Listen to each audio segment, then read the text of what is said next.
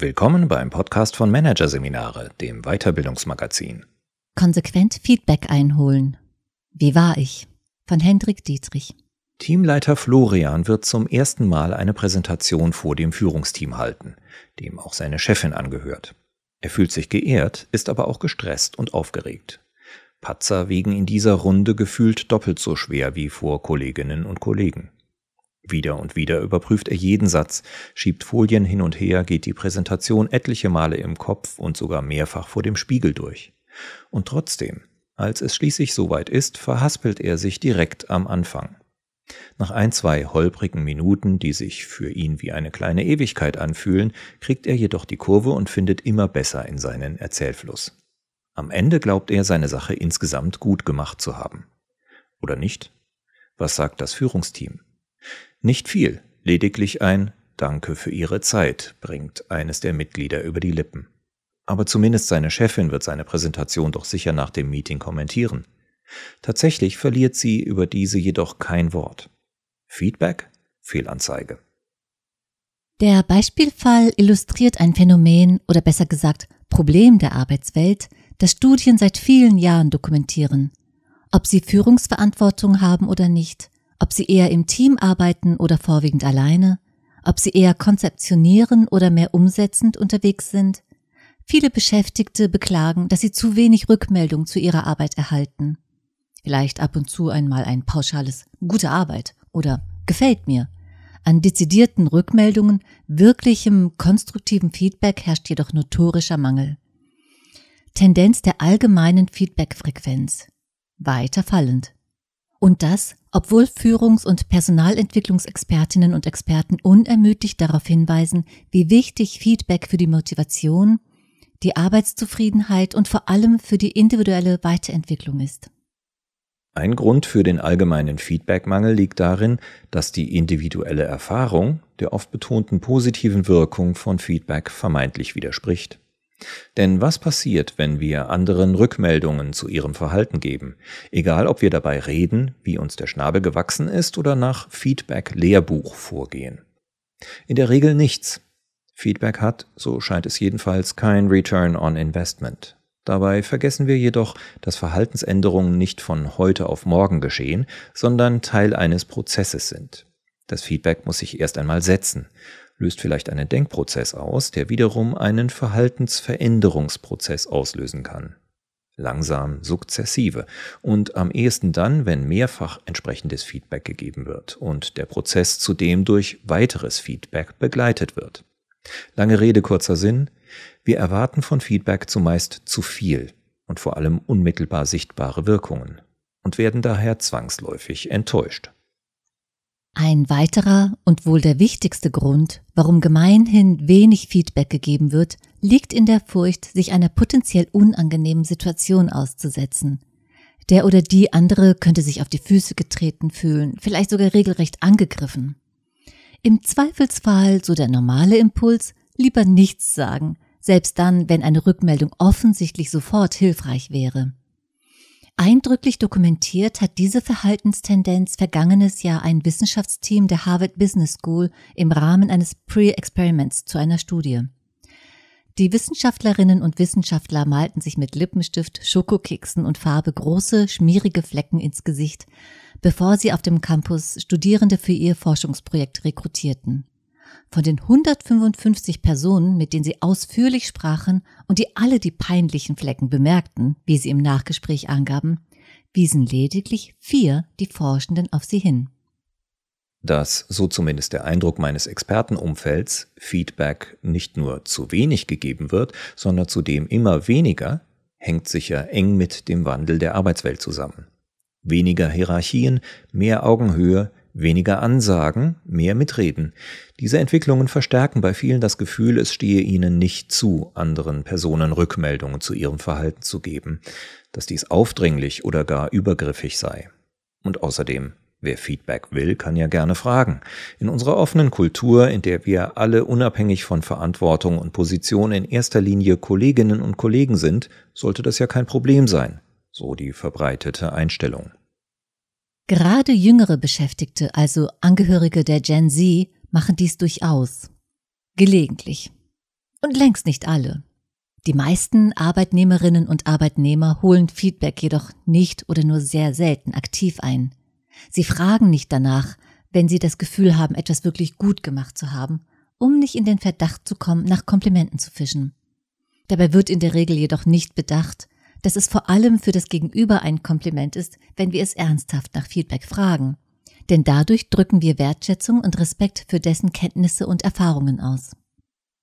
Und sie fragen erst recht nicht nach Feedback, wenn sie das Gefühl haben, dass es nicht gut gelaufen ist. Wir Menschen besitzen nämlich eine natürliche Tendenz, Kritik genauso wie jegliche andere negative Erfahrung zu vermeiden. Genauer betrachtet springen wir hier instinktiv jedoch zu kurz.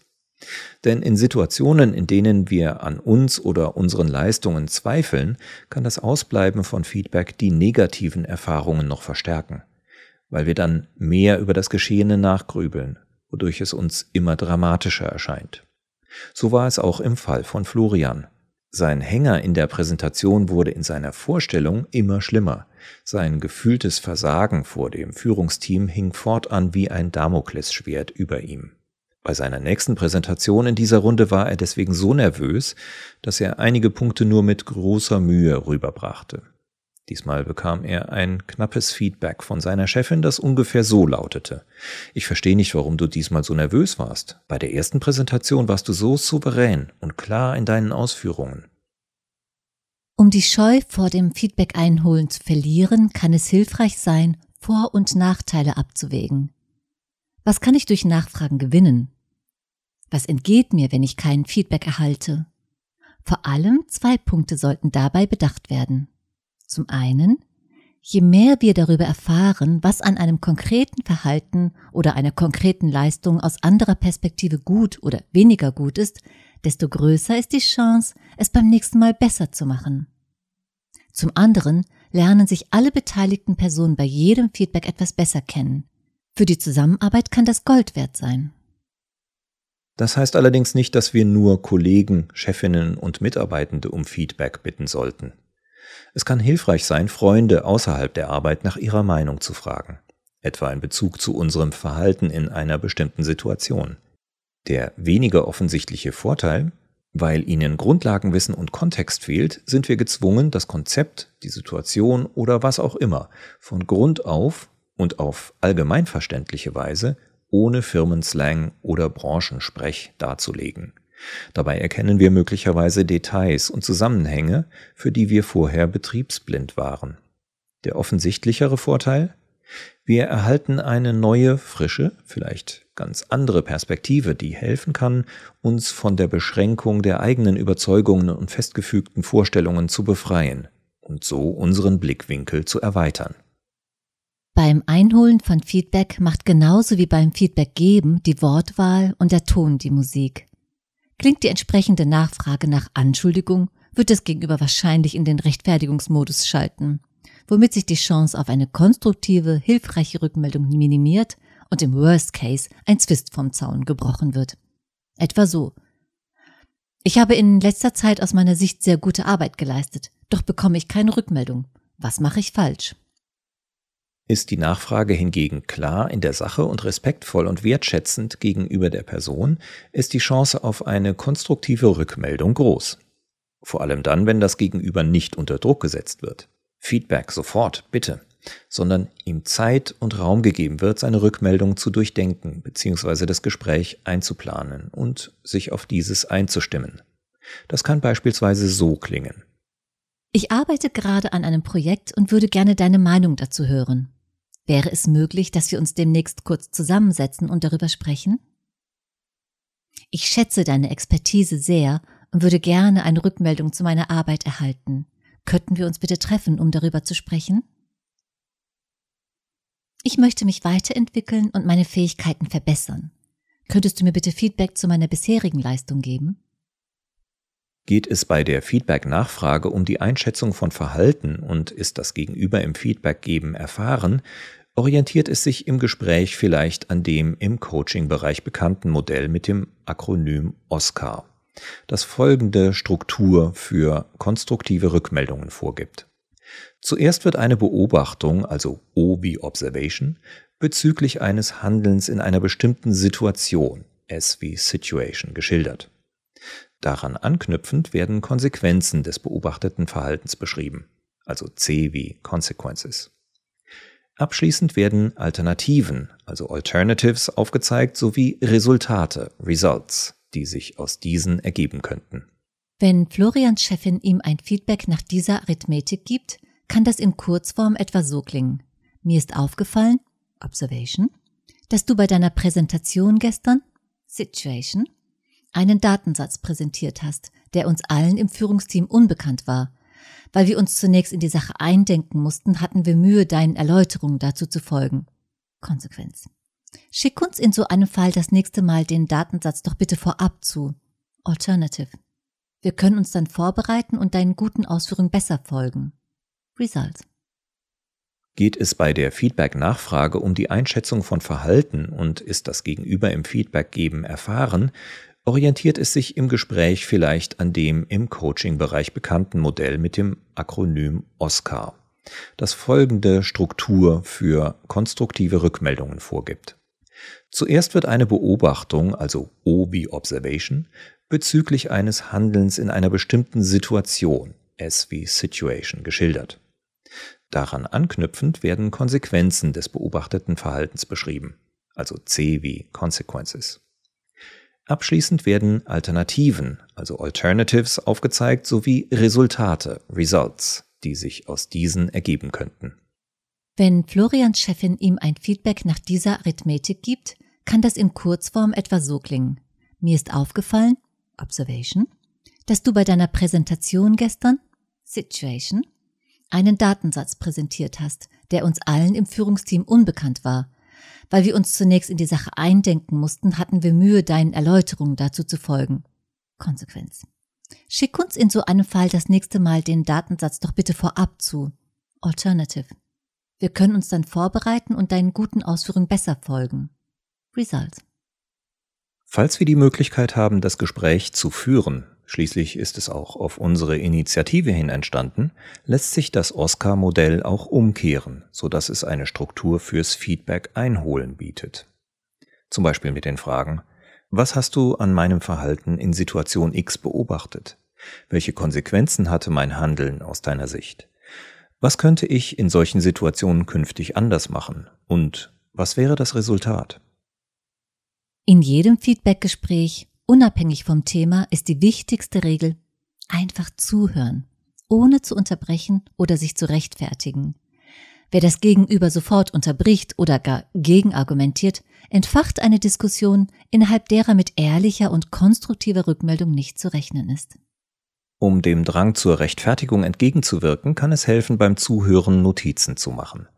Das lenkt unser Gehirn davon ab, sofort Gegenargumente zu suchen und hält unsere Aufmerksamkeit auf dem, was gesagt wird. Gleichzeitig wird so dem Gegenüber echtes Interesse und Offenheit signalisiert, wodurch es ermutigt wird, mit vermeintlich heiklen Beobachtungen oder Einschätzungen nicht hinter den Berg zu halten. Zwischenfragen aller Wie meinst du das genau oder kannst du dafür ein Beispiel nennen, sind sinnvoll, weil sie zu tieferem Verständnis der Ansichten des Gegenübers führen. Auch hilfreich, die Aussagen des Gegenübers in eigenen Worten wiederzugeben. So wird signalisiert, dass die Botschaft angekommen ist und dem Feedbackpartner oder der Partnerin die Gelegenheit gegeben, zu präzisieren und zu ergänzen. Beim Einholen von Feedback sollten wir bedenken, ehrliche Rückmeldungen zu geben fällt vielen schwer. Wenn jemand uns Feedback gibt, sollten wir das wertschätzen, aufmerksam zuhören uns bedanken und darüber nachdenken. Bei Feedback geht es nicht um Wahrheiten, sondern um Wahrnehmungen, und jede Wahrnehmung erfolgt durch einen Filter und ist aus ihrer spezifischen Perspektive heraus berechtigt. Was wir mit diesen Wahrnehmungen dann letztendlich machen, bleibt uns überlassen.